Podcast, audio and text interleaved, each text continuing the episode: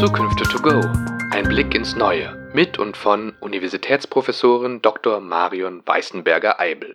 Liebe Hörerinnen und Hörer, Innovationen spielen eine zentrale Rolle, wenn wir eine lebenswerte Zukunft für uns und nachfolgenden Generationen gestalten möchten.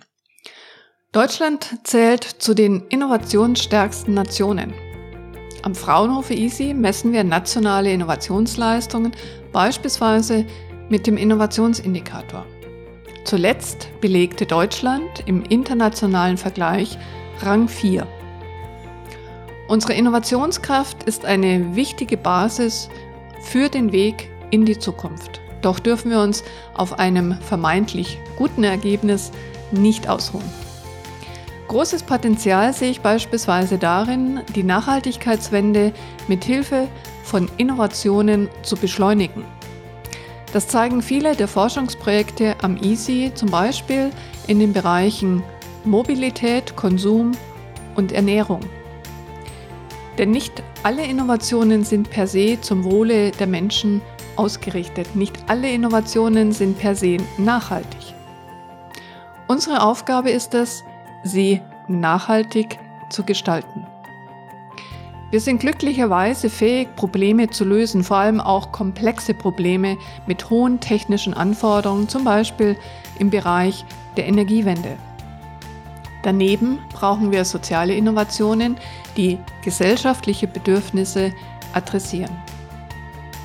Unser heutiger Gast schätzt die Folgen von Technik ab, befasst sich mit Technikethik und möchte in einer neu gegründeten Akademie am KIT verantwortungsvolle Forschung, Lehre und Innovation vorantreiben. Von der Zukunftsforschung wünscht sie sich, dass sie manchmal mutiger, normativ arbeitet. Das und vieles mehr verrät Professorin Dr. Dr. Raffaela Hillerbrand meinem Kollegen Sebastian Burger. Ich wünsche Ihnen eine kurzweilige Unterhaltung und spannende Impulse in der heutigen Episode von Zukünfte to go. Bei den meisten Menschen stellt sich irgendwann heraus, ob sie eher naturwissenschaftlich, eher geisteswissenschaftlich oder eher künstlerisch begabt sind. Unser heutiger Gast vereint gleich zwei Disziplinen. 2003 promovierte sie zunächst in der Philosophie an der Uni Erlangen, vier Jahre später folgte dann die Promotion in theoretischer Physik in Münster. Wie sie beides vereint, warum die Bildung mündiger Individuen wichtig für die Zukunft ist und was sie unter verantwortungsvoller Forschung, Lehre und Innovation versteht, darüber unterhalte ich mich heute mit Professorin Dr. Dr. Raffaela Hillerbrand. Schön, dass Sie da sind. Ja, schön, dass ich da sein kann. Vielen Dank. Nun, Promotion in Philosophie und dann auch in der theoretischen Physik. Und nun sind Sie Professorin für Technik, Ethik und Wissenschaftsphilosophie. Ähm, vielleicht einerseits können Sie mal Ihre derzeitige Rolle beschreiben und wie können wir uns Ihre Arbeitsweise vorstellen? Ja, vielen Dank für die Frage. Ich bin ähm, institutionell aufgehangen in der Philosophie und das beschreibt auch meine Arbeitsweise. Ich arbeite heute als Philosophin, konzeptionelle Analyse, ähm, Nachdenken, Schreiben, ähm, aber an der Schnittstelle zwischen Philosophie und Technik und insbesondere auch Naturwissenschaften und dann natürlich auch zu Physik. Ähm, das heißt, meine Arbeitsweise ist zum einen genuin interdisziplinär. Ähm, ich glaube, mein, mein Hintergrund bietet mir die Möglichkeit, mich mit vielen den Technik- und den Naturwissenschaften gut in Diskurs zu treten, die relevanten, vielleicht erkenntnistheoretischen oder ethischen Probleme gut erkennen zu können.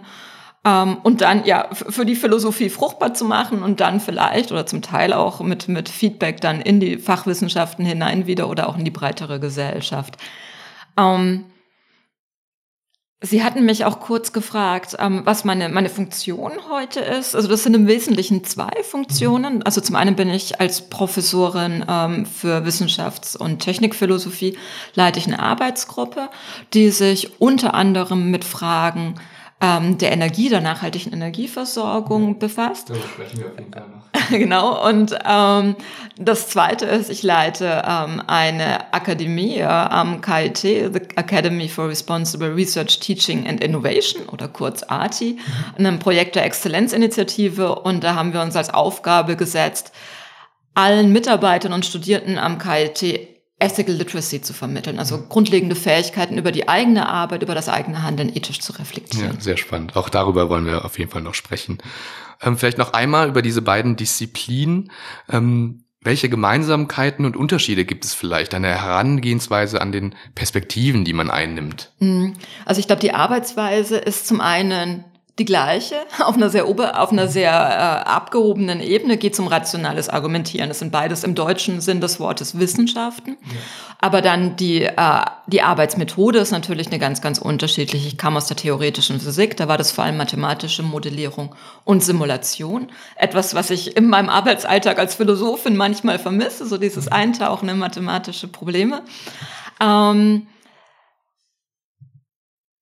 und natürlich das Experimentieren in den empirischen Wissenschaften fehlt, der Philosophie auch. Ähm, und ich glaube, da geht es auch um grundsätzliche Unterschiede, die vielleicht auch noch uns das ganze Interview begleiten werden. Vor allem die Ethik fragt ja danach, wie wir leben sollen. Ja. Also es ist keine beschreibende Wissenschaft. Das heißt, uns fehlt immer der Abgleich mit der empirischen Wissenschaft. Und wenn wir uns jetzt nicht wie die Religion auf eine Letztbegründung verlassen wollen, besteht dann die Leistung ähm, der philosophischen Ethik beispielsweise darin, ja zu, zu eruieren, was sind denn dann wohlbegründete ethische Urteile? Und das geht zum Beispiel im Diskurs mit der Gesellschaft, aber da gibt es auch natürlich Regeln, denen man hier folgt. Ähm. Mhm. Und diese Schnittstellen möchten Sie dann auch mit dieser Kombination Ihrer Ausbildung besetzen, nehme ich an. Genau, ich möchte ähm, diese Schnittstellen besetzen und vielleicht auch noch konkret zu meinem Forschungsinteresse. Was mich wirklich interessiert, ist das, was wir nicht wissen oder noch nicht wissen, weil Wissenschaft ist ja weniger nur Fakten als eine Methode und unter anderem auch eine Methode, mit Unsicherheiten umzugehen mhm. und das stärker zu eruieren und wie man dann auch mit den Unsicherheiten in der Politik umgeht, beispielsweise ähm, bei Klimaprognosen oder Projektionen. Das ist das, was mich interessiert. Ja. Vielleicht eine letzte Frage zu, zu Ihrem Werdegang. Ähm, wie wurde das in Ihrem Umfeld aufgenommen, diese beiden Wege? Also ich habe das in einem kleineren Rahmen auch. Also ich habe Philosophie und BWL studiert äh, im Master. Ähm, war da die Akzeptanz von vornherein in ihr Familienfreunde da oder gab es dann vielleicht auch, muss das jetzt noch sein? wie Eltern so sind zum Beispiel. Das um, weiß ich ja nicht. Ja, interessante Frage. Also ich glaube, im privaten Umfeld war es sehr unterschiedlich. Die, also es reichte von Physik und Philosophie. Was haben die miteinander gemeinsam, außer dass sie mit pH anfangen? Originalzitat. ähm, bis hin zu Oh, super, das ist eine ganz klassische Kombination. Also Physik, okay. gerade theoretische Physik, ja. Ursprung der Quantenmechanik hat ja immer auch ganz starken Überlapp zur Philosophie gehabt. Ähm, schwieriger war es, ich habe ja noch in den 90er Jahren ähm, studiert, das tatsächlich im Studium zu vereinen. Damals gab es in Deutschland ja noch äh, Magister und äh, Diplom und auch keine, an meiner Uni, ich habe in Bayern studiert, keine kombinierten Studiengänge. Ja. Also die eigentliche Herausforderung waren dann auch nicht die Professoren, die das relativ schnell gut fanden, was mhm. ich mache, ähm, aber das Prüfungsamt. okay, ja. Verstehe. Ja, sehr interessant. Ähm, jetzt haben wir schon ein bisschen über den Inhalt gesprochen, über Technik, Technikphilosophie und genau, was können wir darunter verstehen? Also ich habe mal in der Vorbereitung geschaut und da geht es darum, oder da soll es dann darum gehen, das Verhältnis von Mensch, Welt und Technik zu bestimmen. Aber vielleicht sagen Sie ein paar Worte zur, zur Technikphilosophie, vielleicht im Allgemeinen. Ich glaube, das haben Sie schon sehr gut zusammengefasst. Ähm, ich würde es vielleicht noch mal enger fassen und sagen, um was es in der Technikethik mhm. vielleicht geht. In der Technikethik geht es darum, ähm, und in der Technikethik ging es sehr lang darum, retrospektiv zu erörtern, welche technischen Entwicklungen legitim waren, wo Probleme äh, erscheinen. Ähm, ganz bekannt war dann ähm, in der Ende des zweiten Hälfte des 20. Jahrhunderts ähm, der Imperativ von Hans Jonas, das Prinzip Verantwortung, ja. was vor allem im Nachhinein bestimmte technische Entwicklungen ja fast schon verteufelte mhm. und einem ähm, prospektiv gar nicht ermöglichte, ja, wie soll jetzt technischer Fortschritt aussehen? Und da, glaube ich, hat die Technikethik in den letzten, ja, vielleicht sagen wir ungefähr zwei Jahrzehnten einen Riesensprung gemacht. Uns geht es heute darum, frühzeitig in den Entwicklungsprozess mit einzusteigen, interdisziplinär mit den, mit den Ingenieuren, mit den Wissenschaftlern vor Ort zu agieren, um den technischen Fortschritt mhm. ähm, frühzeitig mitzugestalten. Und was sind dann so die ethischen Herausforderungen? Naja, es geht darum, Werte gegeneinander abzuwägen. Ja. Ähm, die meisten Techniken haben unerwünschte Nebenfolgen, die können wir nicht auch in einer zukünftigen idealen Technikentwicklung ähm, niemals völlig ausschließen. Und wie wäge ich dann beispielsweise Kinderarbeit gegenüber äh, treibhausneutralen Ja. Techniken ab? Und das sind schwierige Fragen, die natürlich die Ethik als solche auch nicht beantworten, ein für alle Mal beantworten kann. Da fallen viele kontextabhängige Faktoren kommen hier noch hinzu. Mhm. Ähm, wie ist der Ist-Zustand und so weiter. Aber hier kann natürlich, denke ich, die Philosophie oder will die Philosophie ähm, einen zentralen Beitrag leisten. Vielleicht nochmal um einen Schritt zurückzugehen. Jetzt kam das schon durch in dem, was Sie ausgeführt haben. Mit Technik ist schon, also was elektronisch-technisches gemeint, oder? Also es gibt aber auch Technikphilosophen, die sich mit Technik als irgendwie soziale Norm oder als, als kulturelle ähm, Artefakte befassen, oder? Also nur um diese begriffliche, ähm, um die Begriffe mal kurz zu klären. Oh ja, das tut mir leid, natürlich. Ich komme, ich komme äh, aus meiner eigenen Bubble und habe meine eigenen Scheuklappen. Genau, ich verstehe jetzt Technik ähm, eng in dem Sinne, dass es um ähm, technische Errungenschaften, ähm, Artefakte, Prozesse geht, aber auch nicht in einem breiten Sinn, ähm, sondern wirklich, ähm, es geht mir um Infrastrukturen Ja. in der Energieversorgung, um KI, also Technik, wie sie Ja. im engeren Sinn aus den Okay. Ingenieurswissenschaften erwarten. Tatsächlich aber, es gibt auch Technikphilosophen, die den Begriff ähm, weiter verstehen. Das ist dann in, in der Regel ein anderer Diskurs. Aber wenn wir schon mal auf der weiteren Ebene sind, ist natürlich Technikphilosophie auch nicht nur Ethik. Ja. Interessante Fragen, die dann auch angrenzen zur Wissenschaftsphilosophie, äh, Mhm. sind dann auch, wie verlässlich sind denn meine Modelle? Ähm, kann ich mit meinem äh, technischen Produkt überhaupt das erreichen, was ich damit erreichen will? Also Stichwort unerwünschte Nebeneffekte, aber auch für jemanden, der in der Industrie arbeitet oder ein Startup gründet. Ähm, erreiche ich überhaupt meine Zielgruppe mit, mit Mhm. dem Artefakt, das ich gerade Ja. anbiete? Und wer- werde ich erfolgreich werden? Das sind natürlich, da spielen viele Disziplinen rein, ähm, die Innovationsforschung beispielsweise. Aber das sind natürlich auch erkenntnistheoretische Ja, Fragen. darüber können wir auch gleich nochmal drüber sprechen. Ähm, vielleicht zum technischen Fortschritt.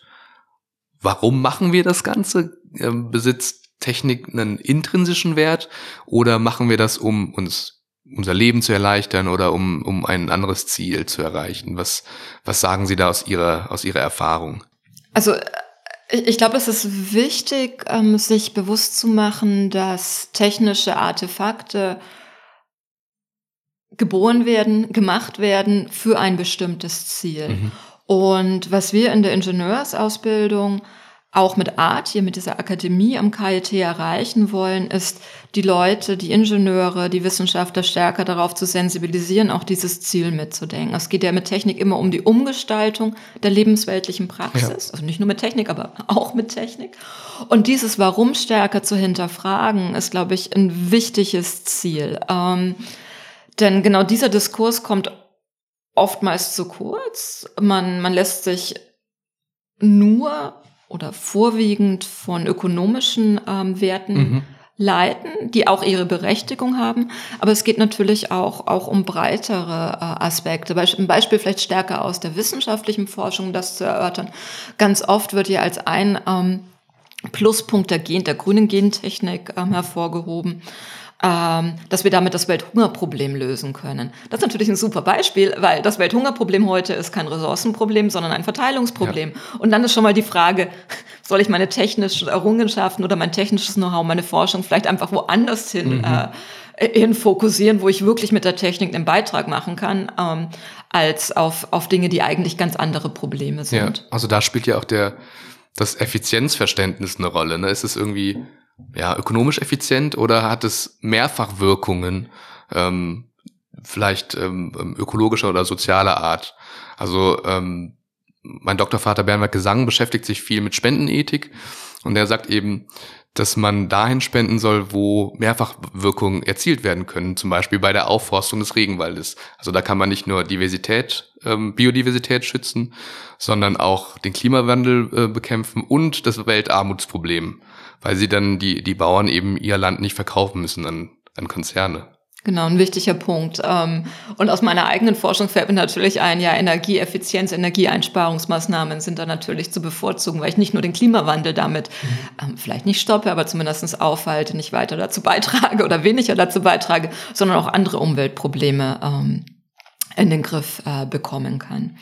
Da wären wir direkt beim, beim nächsten ähm, Unterthema. Die, die, die Umwelt haben Sie schon angesprochen. Was sind denn da die aktuellen Herausforderungen? Man, man, man, man weiß es von der Tagesschau, aber womit beschäftigt sich die Forschung?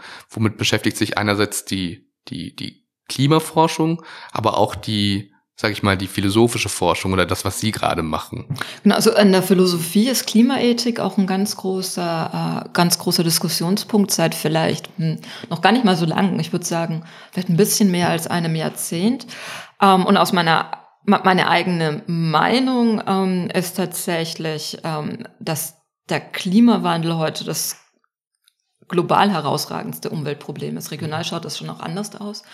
Aber ähm, gerade deswegen, weil der Klimawandel bestehende soziale Ungleichgewichte allen Voraussicht nach deutlich verstärken wird. Ähm, das heißt, ähm, auch in Turn, dass ich denke, dass ähm, insbesondere Energieeinsparungs-, Energieeffizienzmaßnahmen stark vorangebracht werden sollte.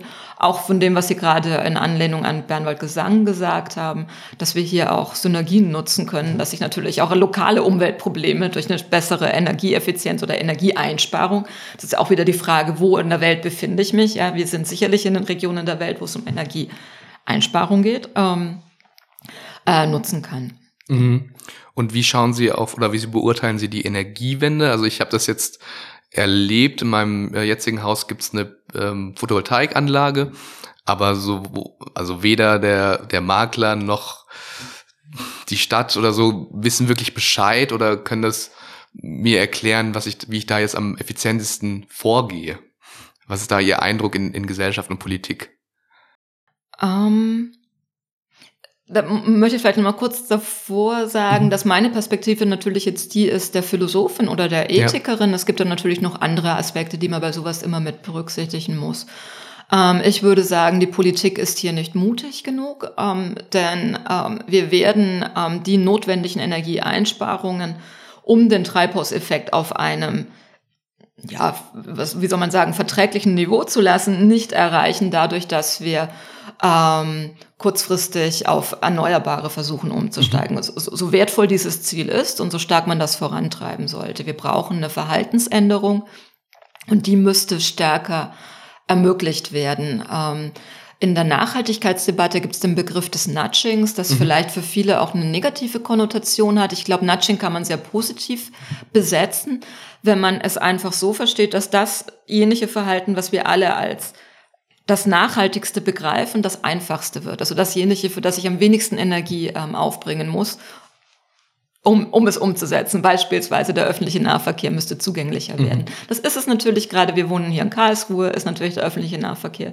sehr zugänglich. Das 9-Euro-Ticket versucht zumindest gewisse Anreize, also monetäre Anreize für viele zu schaffen.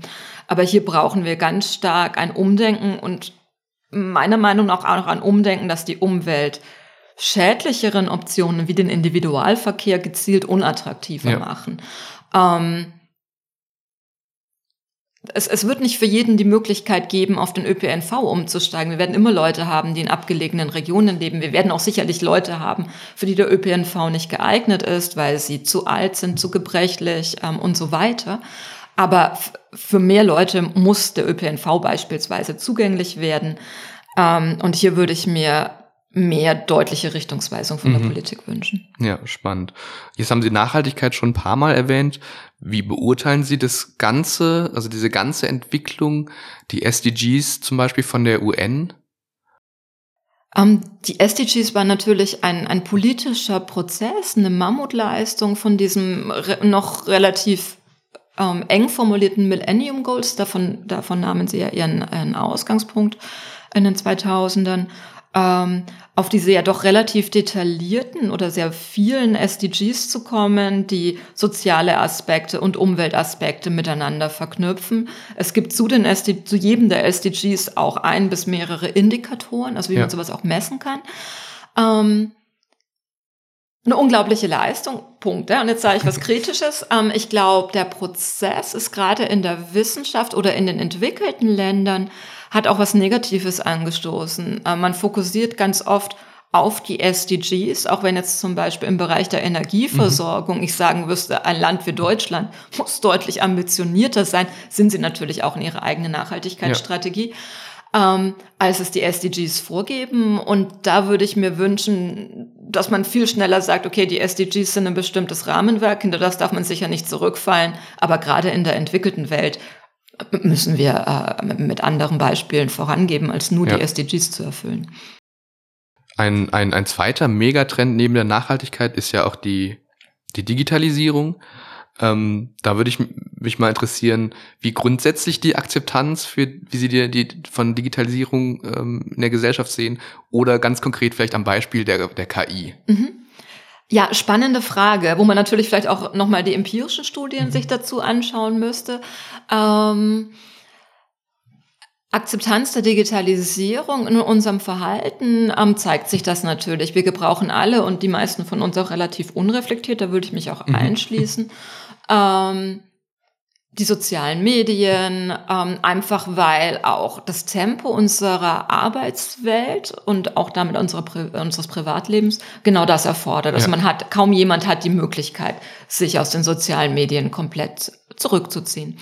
Ähm, aber was jetzt das aktuelle Verhalten, ob ich eine Technik gebrauche, über die wirkliche Akzeptanz, würde ich sie akzeptieren, könnte ich die Randbedingungen mhm. verändern, aussagt, ist eine andere Frage, die auch in empirischen Studien schwierig äh, herauszubekommen ist.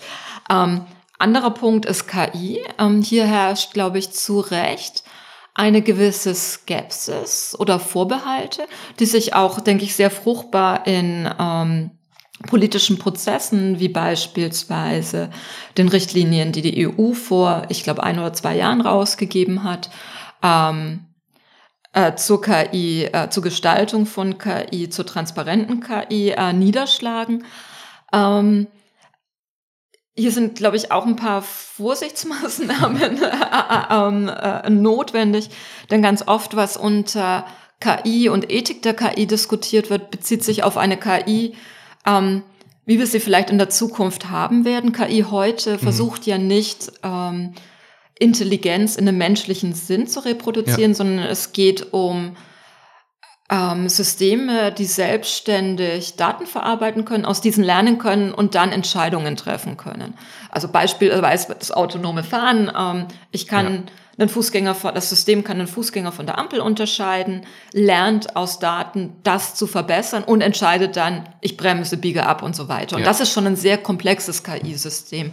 Also das, was viel diskutiert wird, auch gerade in der Philosophie zu KI, mhm. hat mit dem, was wir heute haben, wenig zu tun. Ähm, und das finde ich aus vor allem aus dem Grund schade, da natürlich mit KI heute schon viele ethische Probleme in die Welt kommen, beispielsweise Datensicherheit, ja. auch beim autonomen Fahren oder gerade beim autonomen Fahren, die, denke ich, auch der geistes- und sozialwissenschaftlichen Reflexion bedürfen. Mhm. mhm. Jetzt haben wir jetzt einmal die, die Umwelt und Nachhaltigkeit und jetzt einmal KI als Beispiel gehabt und die Ethik, wie Sie ja schon gesagt haben, die versucht ja irgendwie normativ etwas vorzugeben oder Alternativen zu diskutieren. Manchmal hat man den Eindruck des erhobenen Zeigefingers. Ähm, wie können wir den vermeiden, wenn Sie zum Beispiel mit Vertretern aus Politik und Wirtschaft sprechen oder diskutieren? Mhm. Also ganz lässt sich der erhobene Zeigefinger äh, nie vermeiden, denn am Ende vom Tag wird es bestimmte Dinge geben, die ethisch nicht zulässig ja. sind. Aber ich glaube, da haben wir im größten Teil auch schon den gesellschaftlichen Konsens. Ja. Ähm, gerade wenn es dann um Kooperationen, vor allem mit Industrie, zum Teil auch mit Politik geht, aber gerade mit Industrie, die ja Technik gestalten wird, glaube ich, ist es wichtig, sich bewusst zu machen, dass wenn ich Ethik frühzeitig in den Entwicklungsprozess mhm. einbinde, dass Ethik auch andere Lösungsoptionen aufzeigen ja. kann und einfach durch die andere Perspektive andere Lösungsoptionen aufzeigt.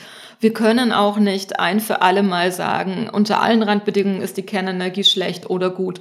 Unter allen Randbedingungen ist Geoengineering in einer bestimmten Form mhm. verboten oder geboten. Das hängt immer ganz stark von den Randbedingungen ab. Also wo befinden wir uns heute? Ähm, regional, zeitlich. Mhm. Ja. Ähm, das sind, das sind alles schwierig zu ermittelnde Fragen und das ist nicht nur, dass die Ethik als erhobener Zeigefinger wahrgenommen wird, das ist der eine Pitfall, der andere Pitfall ist, dass man erwartet, dass die Ethik am Ende vom Tag sagt, das ist geboten und verboten. Das kann sie in der Regel in den komplexen Fragestellungen, wie wir sie bei der Technikethik haben, nicht. Natürlich gibt es Dinge, die geh- und verboten sind. Ja. Aber das sind nicht die spannenden Fragen und auch nicht die, die uns treiben. Aber ist das nicht eher ein grundsätzliches Problem zur Zeit, wenn wir jetzt an Fake News denken, an auch an Wissenschaftsskepsis? Also ist es da eigentlich egal, ob das jetzt ähm, ob das jetzt Philosophen oder Ethikerinnen sagen oder ob das ähm, harte äh, Daten hergeben aus den Naturwissenschaften, haben wir da nicht leider in, in manchen ähm, gesellschaftlichen Teilen grundsätzlich das Problem? Ja, also das sicher. Und ich glaube, dass das gerade ähm, der letzte US-Präsident das auch deutlich gezeigt hat. Mhm. Eine generelle Wissenschaftsskepsis, die sich natürlich an den Fake News-Debatten aufgehangen hat und vor allem die Naturwissenschaften betraf. Aber das betrifft hier tatsächlich eine Skepsis ähm, gegenüber den Wissenschaften im deutschen Sinn, also einer rationalen Herangehensweise über, über ähm, Probleme nachzudenken. Mhm. Ähm, und ich denke, dass es tatsächlich ein großes, großes Problem ist. Und das, das ist, glaube ich, auch ein guter Brückenschlag nochmal zu meinen eigentlichen Forschungsinteressen. Ich glaube, dass zum einen die Unsicherheiten jetzt naturwissenschaftlicher Aussagen darüber, wie das Klima im Jahre 2100 aussehen wird, ähm, Leuten wie Trump und den Leuten im Trump-Lager ähm, Munition gibt. Ja, ja, die wissen ja selber nicht, was sie mhm. tun. Während auf der anderen Seite auch wohlgemeinte Wissenschaftskommunikation, ähm, wissenschaftsfreundliche Blogs gerne darauf zurückfallen, ähm, Fakt, wissenschaftliche Fakten als solche zu kommunizieren. Ähm, während hingegen ja Wissenschaft sich dadurch auszeichnet, gerade die Klimawissenschaft, äh, sehr ähm, sophisticated, Unsicherheiten zu quantifizieren, zu klassifizieren, versuchen zu kommunizieren. Mhm. Also Wissenschaft ist ja eine Methode und ich kann für das US-amerikanische Bildungssystem nicht sprechen, aber zumindestens für einige der europäischen, das deutsche, das mhm. niederländische. Mhm. Hier wird Wissenschaft als Fakten gelernt. Die Erde dreht sich um ja. die Sonne. Und das Wissenschaftliche wäre einem Kind beizubringen. Wenn dir das jemand sagt, dann sag, ja, warum denn? Ich sehe doch, dass die Sonne aufgeht. Meine Beobachtung ist eine andere. Mhm.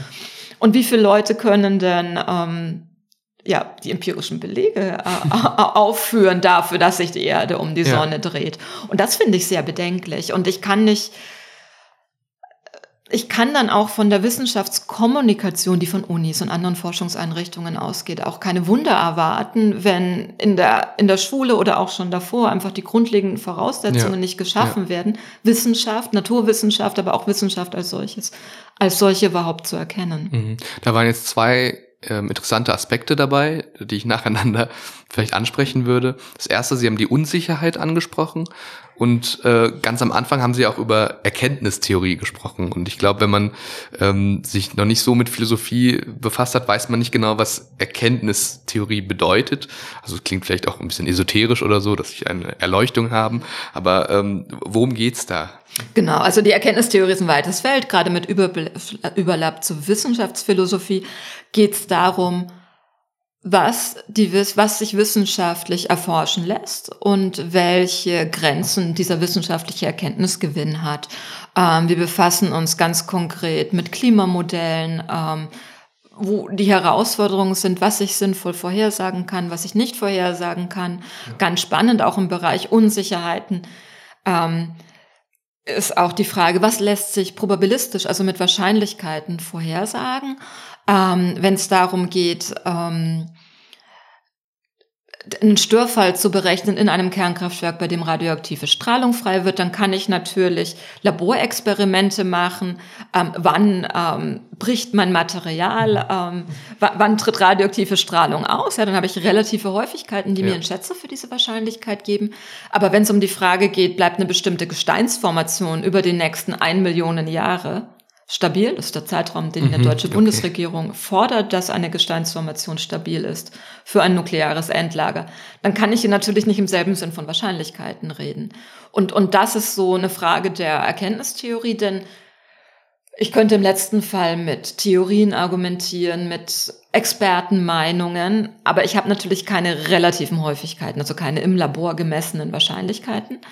Die sind nicht unbedingt schlechter, aber auch nicht unbedingt besser. Und das ist so der Gegenstandsbereich, mit dem sich die mhm. Philosophie aber natürlich ja. wieder im engen Austausch mit den Fachwissenschaften. Ja, also wir, wir als, äh, als Zukunftsforscher sehen es ja auch oft, dass wir, naja, uns rechtfertigen müssen, dass wir ja gar nicht, dass wir keine Glaskugel besitzen natürlich, sondern dass es irgendwie auch eine wissenschaftliche Methode ist, ähm, Szenarien zu entwickeln und sowas. Ähm, wie würden Sie die Zukunftsforschung da einordnen vor dem Hintergrund der Erkenntnistheorie und das, was Sie gerade ausgeführt haben, ähm, hat es seine Dase hat sie, also die Zukunftsforschung, ihre Daseinsberechtigung immer noch oder würden Sie sagen, nee, da sollen wir lieber irgendwie was anderes machen? ähm, wenn ich jetzt mit einem Zukunftsforscher rede, ist es natürlich schwierig zu sagen, sie hat keine Daseinsberechtigung. Nein, natürlich hat sie ihre Daseinsberechtigung. Was ich mir, glaube ich, wünschen würde, noch stärker, das wird natürlich auch schon gemacht von der Zukunftsforschung, stärker ähm, normativ zu agieren, mhm. ähm, die Frage zu stellen, wie wollen wir denn in Zukunft leben und dann die Szenarien dahingehend aufbereiten. Ja. Ich glaube, das wäre tatsächlich, ähm, das wird natürlich in Teilen schon gemacht, aber ich glaube, da nochmal ein wirkliches Umdenken in der Forschung ähm, zu realisieren, glaube ich, finde ich sehr hilfreich. Mhm. Nochmal, um äh, auf die Unsicherheit zurückzukommen. Wir erleben es ja jetzt mit den ganzen äh, Entwicklungen, die wir derzeit haben, geopolitischer Art, ähm, auch energiepolitischer Art. Welche Rolle spielt denn diese Unsicherheit? Also ich weiß nicht genau, was, ähm, was morgen ist. Jetzt mal ganz salopp gesprochen. Wie können wir mit Unsicherheit umgehen? Was sind da Strategien sowohl auf individueller Ebene vielleicht für unsere Hörerinnen und Hörer? Ähm, Sage ich jetzt auch mal, keine Ahnung, wenn man Angst einfach vor der Zukunft hat, weil man den neuen IPCC-Bericht gelesen hat, ähm, gibt es da vielleicht ja, psychologische Instrumente, ohne dass Sie Psychologin sind, aber ähm, vielleicht wissen Sie da was oder wie gehen Sie selber damit um? Also ich, ich, ich sage vielleicht mal ganz kurz, was, was aus der philosophischen Perspektive dazu zu sagen wäre. Das ist vor allem aus der Sicht der Handlungstheorie gibt es zwei ganz, ganz extreme, also ganz unterschiedliche Arten und Weisen, mit Risiken umzugehen. Und dazwischen gibt es ein ganzes Spektrum. Und das gilt sowohl für politische Entscheidungen als auch für individuelle Entscheidungen. Das eine wäre das Risikoprinzip ich will den Schaden, der Mittel von meiner Handlung auftritt, minimieren. Das ist eine sehr rationale Haltung, ähm, wenn es darum geht, ähm, äh, mein Geld anzulegen, mhm. äh, meine Kinder, die Schule für meine Kinder auszusuchen oder den Sicherheitsgurt anzulegen. Auch vor dem Hintergrund, dass es, was wir vielleicht jetzt in einem Land sind, wo es keine rechtlichen Regelungen gibt, einen Sicherheitsgurt anzulegen.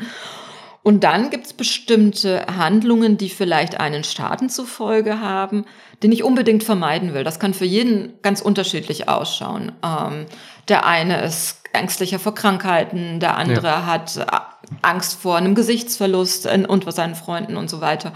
Und dann wäre die völlig gegensätzliche Herangehensweise das sogenannte Vorsorgeprinzip. Mhm. Ich vermeide Handlungen, die einen bestimmten Effekt haben komplett unbedingt um alle, um alle ähm, Bedingungen. Das ist natürlich auf der individuellen Ebene lässt sich sowas einfacher entscheiden als auf der gesellschaftlichen.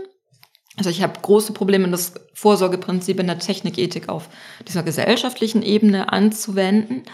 Ähm, und dazwischen gibt es ein ganzes Spektrum an Entscheidungstheorien, die ähm, beispielsweise darauf eingehen, dass ich nicht immer relative Häufigkeiten als Wahrscheinlichkeiten habe und so weiter. Ähm, aber welches Entscheidungskriterium ich nehme, auch dann auf gesellschaftlicher Ebene, in der Politik, äh, als Philosoph, der die Politik berät beispielsweise, ähm, hängt dann ganz stark davon ab, um welchen, welchen Schaden ich erwarte.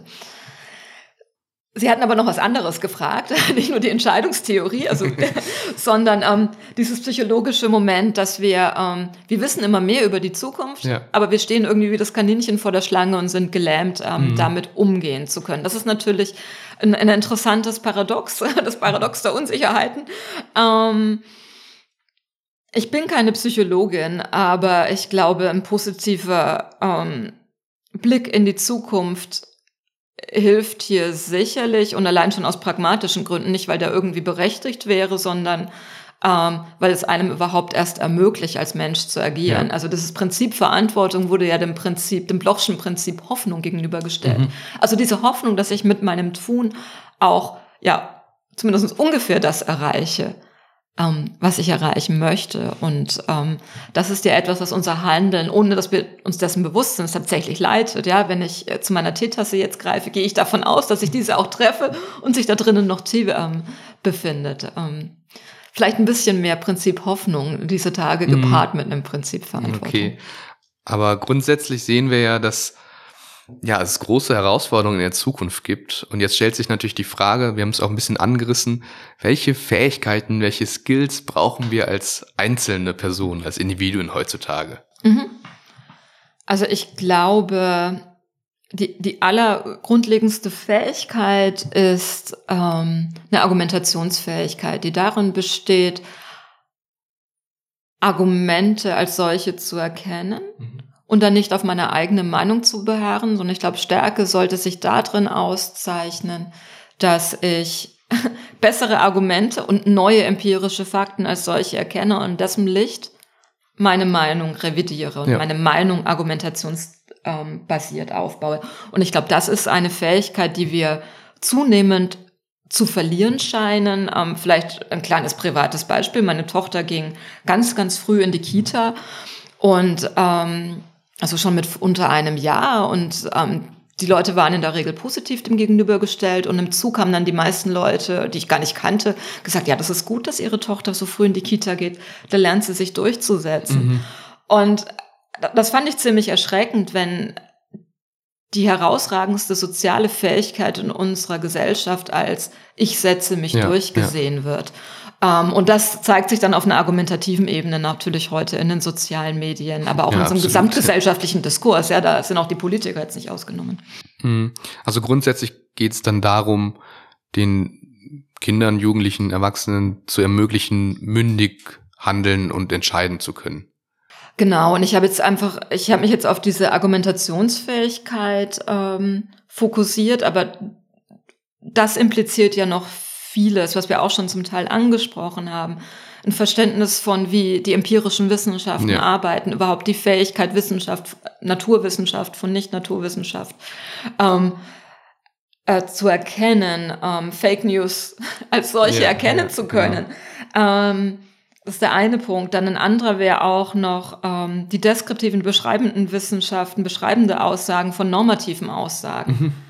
unterscheiden zu können und dann auch zu erkennen oder, oder einzusehen, dass ich auch über normative Wertungen rational diskutieren kann. Es ist nicht alles mein eigenes Interesse. Ich kann, ähnlich wie ich in den, Wissens in den Naturwissenschaften auch debattieren kann, kann ich das auch in den normativen Wissenschaften tun, auf eine andere Art und Weise ja. natürlich.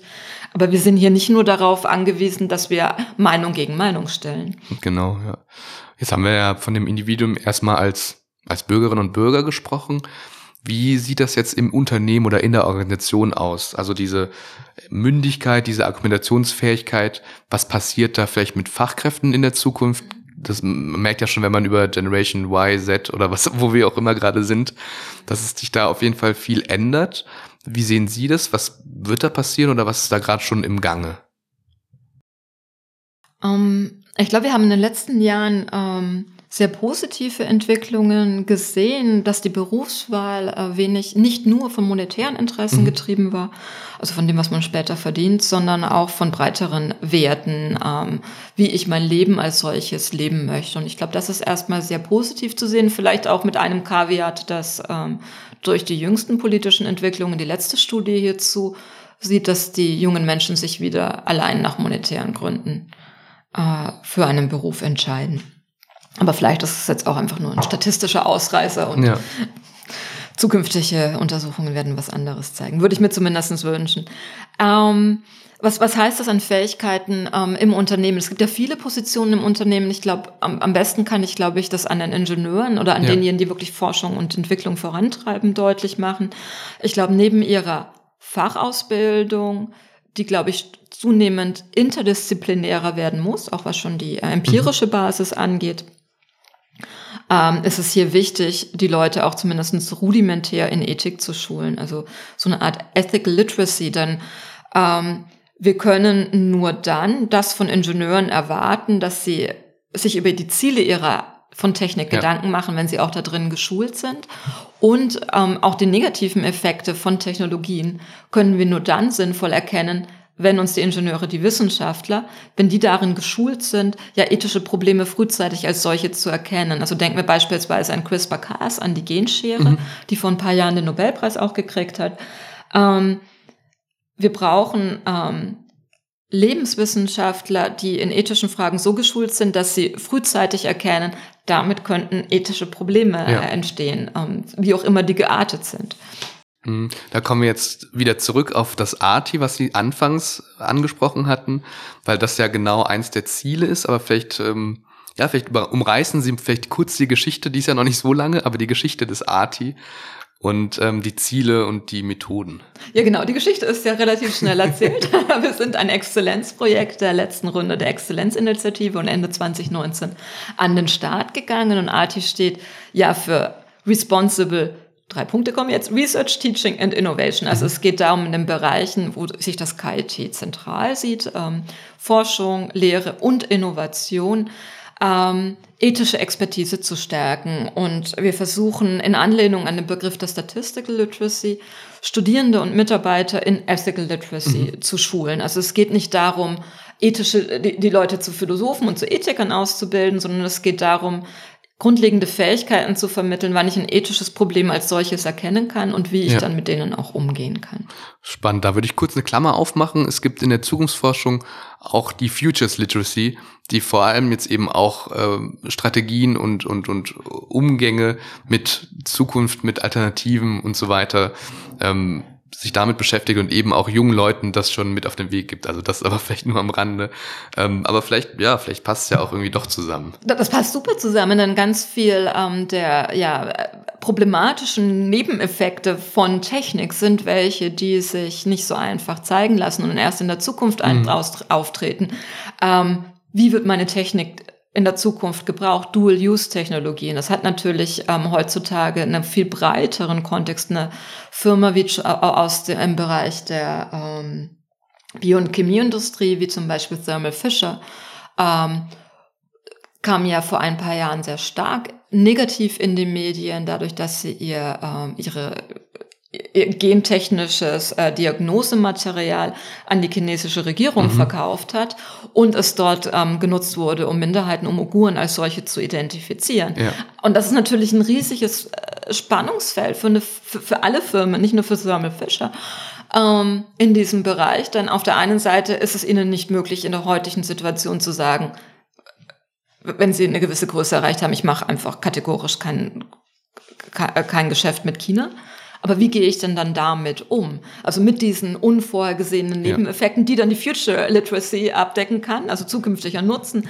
Aber beispielsweise ähm, chemische Stoffe können unvorhergesehene Wechselwirkungen haben in mhm. der Atmosphäre. Ja, das ist natürlich auch ein großer, großer Bereich. Das klassische Beispiel, das man in der Technikethik hier immer gerne nimmt, ist das der FCKWs, die ja in den 70er Jahren als exzellentes Kühlmittel mhm. eingeführt wurde inerte Gase, also solche, die nicht ähm, einfach reagieren unter Normalbedingungen, Jetzt reagieren sie in der höheren Atmosphärenschichten derart, dass sie zum Ozonloch geführt ja. haben. Andererseits ist es in den höheren Atmosphärenschichten kälter. Es konnte vielleicht wirklich nicht vorhergesehen werden, dass es genau zu sowas kommt, einem inerten Gas, dass da diese ozonschädigende Wirkung. Mhm. Also äh, ich glaube, die Future Literacy und die Ethical Literacy geht ganz stark Hand in Hand und vielleicht noch auf noch einer breiteren Ebene ist es, glaube ich, auch ein Zeichen, dass ich all diese Kompetenzen nur sinnvoll umsetzen kann, wenn ich gewisse interdisziplinäre das, genau, Fähigkeiten. Genau, das wollte ich auch gerade sagen. ähm, Interdisziplinarität, die das KIT ist ja auch ähm, sehr interdisziplinär unterwegs. Wie wurde denn AT aufgenommen, nenne ich es jetzt einfach mal? Also sowohl von der Uni selbst als auch von den Studierenden, aber vielleicht auch, ich weiß nicht, ob Sie es schon getan haben, ähm, der der Dialog mit der ähm, ja mit der interessierten Öffentlichkeit nenne ich es mal. Ähm, das war ein breites Spektrum oder ist auch noch ein breites Spektrum. Wir haben studentische Vereinigungen, die ähm, begeistert waren davon, dass ARTE gegründet wurden, weil sie sich seit Jahren schon dafür einsetzen, dass in ihrem Studiengang stärker Ethik äh, mhm. verankert wird. Und damit bietet natürlich ARTE nicht nur die Plattform, sondern auch ganz konkret die Lehrangebote, die man integrieren kann. Ähm, das, was Sie vorhin selber schon angesprochen haben, mit Ethik dass Ethik wahrgenommen wird als der erhobene ja. Zeigefinger. Diese Angst besteht bei einigen, nicht bei allen. Mhm. Könnte, kann es nicht mal sagen, ob das jetzt viele sind oder, oder äh, zumindest wird diese Angst artikuliert, dass man ja. am Ende von Tag bestimmte Dinge nicht mehr tun darf. Und damit muss man natürlich umgehen und kann auch konstruktiv, denke ich, damit umgehen.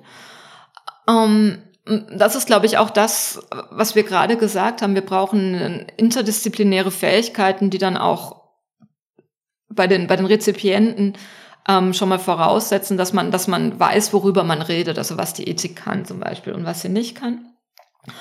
Ähm, wir haben natürlich breite Öffentlichkeit. Wir haben jedes Semester ähm, Öffentlichkeitsangebote, sei es in Form von Panel-Diskussionen ähm, oder Vorträgen. Mhm. Die werden sehr gut angenommen. Ähm, das war natürlich auch, wir, wir sind mitten in der Pandemie ja. gestartet. Ähm, hatte auch den Vor hatte Vor- und Nachteile. Wir sind vielleicht in Karlsruhe noch nicht so angekommen, mhm. wie wir das anders wären. Gleichzeitig haben wir bei unseren Angeboten auch immer national und ja. international mhm. vor allem dann die Leute auch mitnehmen können. Ähm, die, diese Angebote werden sehr gut angenommen, weil wir uns natürlich aus einer bestimmt aus einer anderen Perspektive mit gesellschaftlich relevanten Problemen befassen. Wie zum Beispiel wir hatten Panel-Diskussionen zum Geoengineering, mhm. zur Kernenergie, ähm, überhaupt zum Nutzen der Wissenschaft als ja. solchen bei gesellschaftlichen Fragen und werden ja daher, glaube ich, ganz sehr, sehr, sehr gut angenommen. Mhm. Das KIT ist ja auch bekannt für den ähm, fortwährenden Dialog mit der Industrie. Ähm, sind Sie da auch schon aktiv? Und wenn ja, was, was raten Sie Unternehmen in diesem Bereich, wenn jetzt ein Maschinenbauer zu Ihnen kommt und sagt, ja, ich habe das von Arti gelesen, was raten Sie mir? ähm, das kommt jetzt konkret auf die Frage, ob das wirklich ja, eine konkrete Frage dahinter steht, dass es jetzt wirklich um ethische ähm, Unternehmensberatung geht.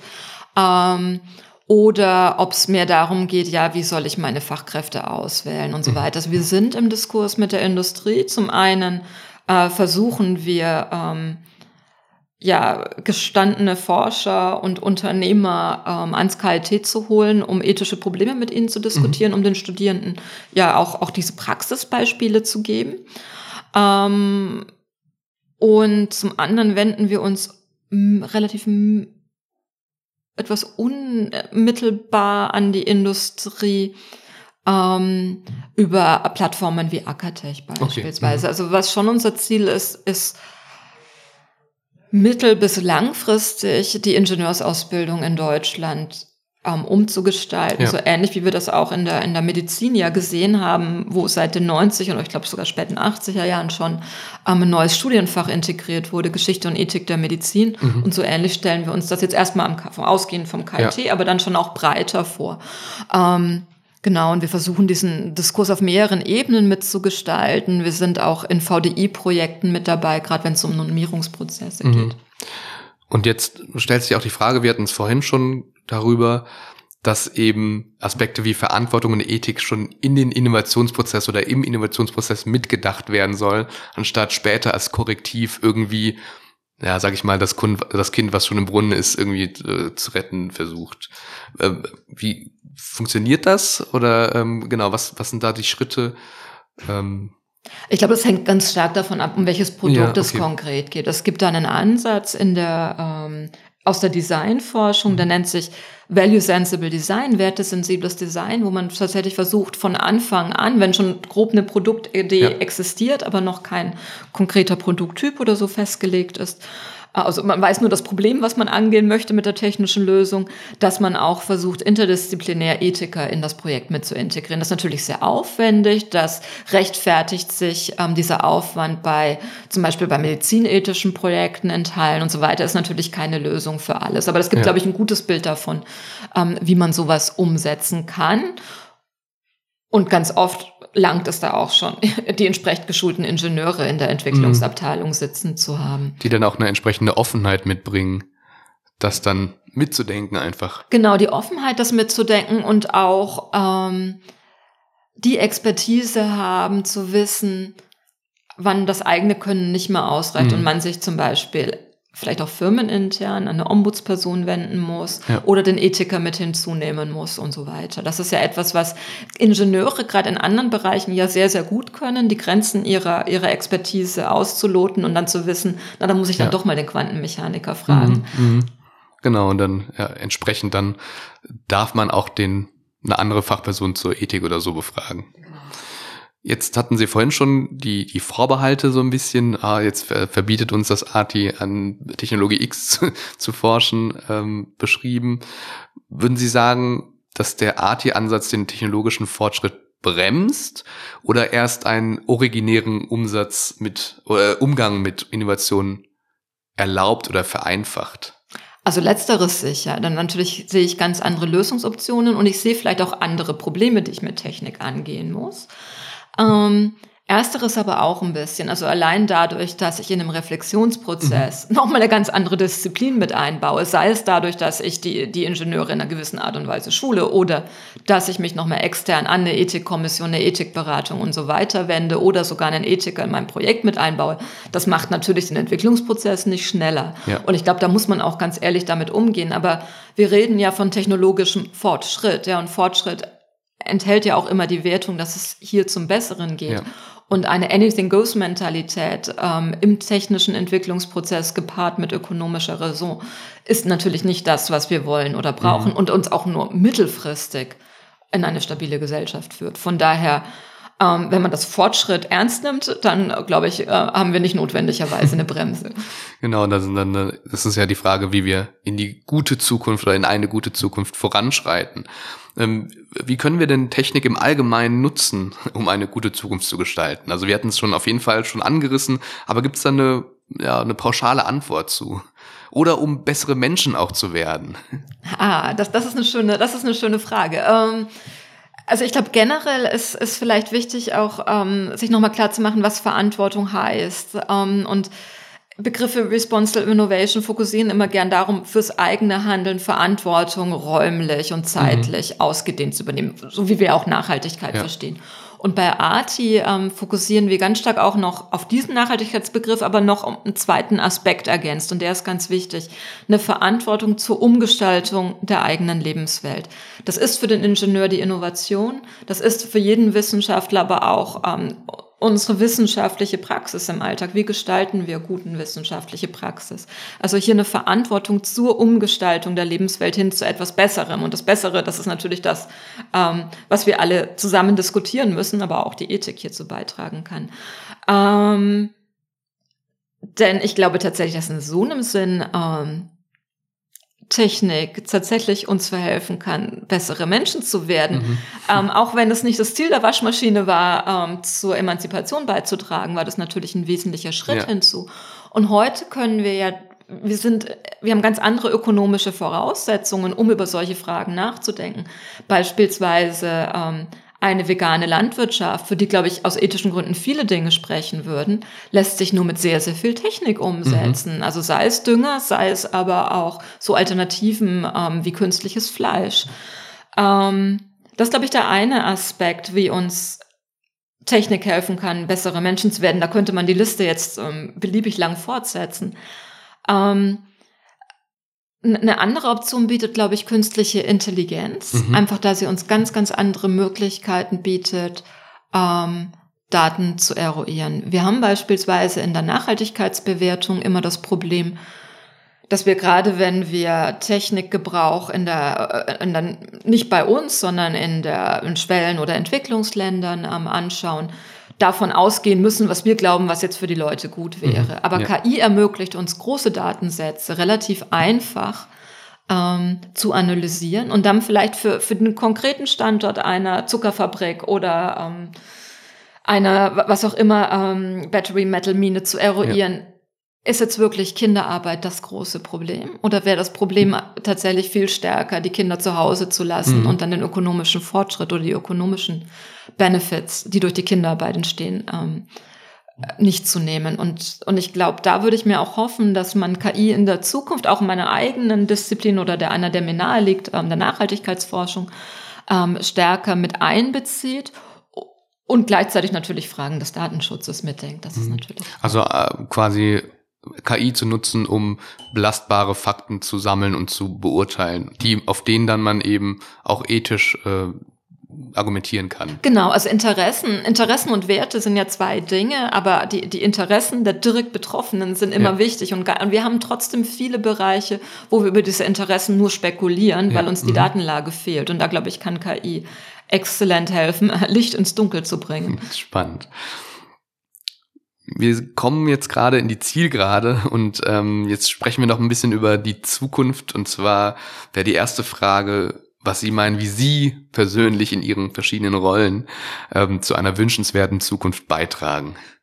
Mhm. Also ich würde hoffen, dass äh, dadurch, dass ich die ethische Perspektive in Diskurse einbringe, wo sie vorher nicht war, mhm. ähm, einen Reflexionsprozess anstoße, der zu einer besseren Zukunft beiträgt. Und ein zweiter Aspekt, das bezieht sich jetzt stärker auf mein Ethikverständnis. Ähm, ich glaube, wir verhaften ganz oft auch aus guten Gründen auf Debatten wie etwa Gerechtigkeit, mhm. die auf aggregierter Ebene sind. Das gleiche gilt ja auch für den Nachhaltigkeitsdiskurs. Aber das ähm, hat manchmal ähm, den Effekt, dass wir ethisches Verhandeln konterkategorieren. Also ähm, beispielsweise, ähm, wenn, wenn ich kenne aus meiner eigenen beruflichen Praxis ähm, Diskussionen darüber, ob ich jetzt der studentischen Hilfskraft eine Verlängerung ihres Vertrags ähm, anbieten darf. Mhm. Die Person ist gut, jeder will sie haben, die Person ähm, hat auch das Geld nötig. Ähm, wenn die mit Gerechtigkeitsargumenten zunichte gemacht wird, wir bieten es ja nicht allen an. Ja. Und damit kriegt keiner was. Und das ist nur ein Beispiel dafür, wie Ethik nimmt ihren Ausgangspunkt im Individuum, in der individuellen Interaktion, dass ich für den anderen Sorge trage und mich für mhm. den anderen verantwortlich sehe. Und das in einer sehr, sehr konkreten Art und Weise. Und ähm, das ist so der Ausgangspunkt, den in den letzten Jahren die sogenannte Care-Ethik mhm. gemacht hat, die stärker äh, aus meiner Disziplin in der Medizinethik vertreten ist als jetzt in der Technikethik. Aber ich glaube, diesen Gedanken, dieses das Individuelle, die Individu Interaktion mit dem Individuum müssen wir wieder äh, in die ethischen Debatten ja. mit einbinden. Deswegen werden Gerechtigkeitsargumente nicht irrelevant. Ja. Aber ähm, das andere vergessen wir im rationalen Diskurs über Ethik, auch in der, in der ethischen Disziplin ganz oft und auch im politischen Diskurs. Und das, glaube ich, das macht dann Gerechtigkeitsargumente mhm. bloß noch hohl und, ja. und nichtssagend. Also weil eben diese Herausforderungen so global erscheinen, scheint man manchmal den den Einzelnen zu vergessen, die Einzelnen genau. zu vergessen. Genau, also also jetzt in meiner in meiner eigentlichen Forschungsarbeit ist ein Aspekt davon, wie man die Frage, wie man sinnvoll Nachhaltigkeitsfragen auf das Individuum zurückführen mhm. kann. So eine individualistische, nicht subjektivistische, sondern ja. individualistische ähm, Basis für Nachhaltigkeitsdiskurse zu schaffen. Spannend. Und was würden Sie sagen, was darf auf Ihrem persönlichen Zukunftsbild nicht fehlen? Oh, das ist au.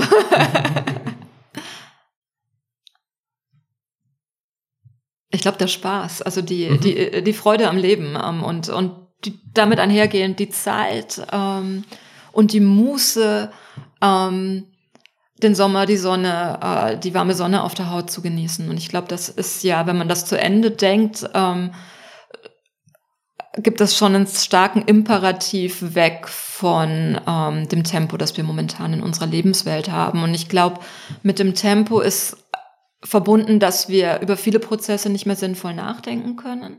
Und mit dem Tempo ist auch verbunden, dass viele Zusammenhänge zu komplex sind, als dass sie irgendwer sinnvoll regulieren kann.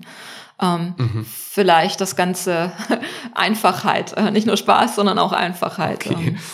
Vielen Dank, Frau Hillerbrand. Das war ein super interessantes Gespräch. Wir haben sehr, sehr viel abklappern können. Wir haben über Ethik und Verantwortung gesprochen, über Physik, über Technik, über Erkenntnistheorie und Unsicherheit, aber dann auch über Ihre Akademie, das ARTI und über die Wege in eine gute Zukunft. Vielen Dank fürs Gespräch. Vielleicht haben Sie noch einige letzte Worte für unsere Hörerinnen und Hörer da draußen.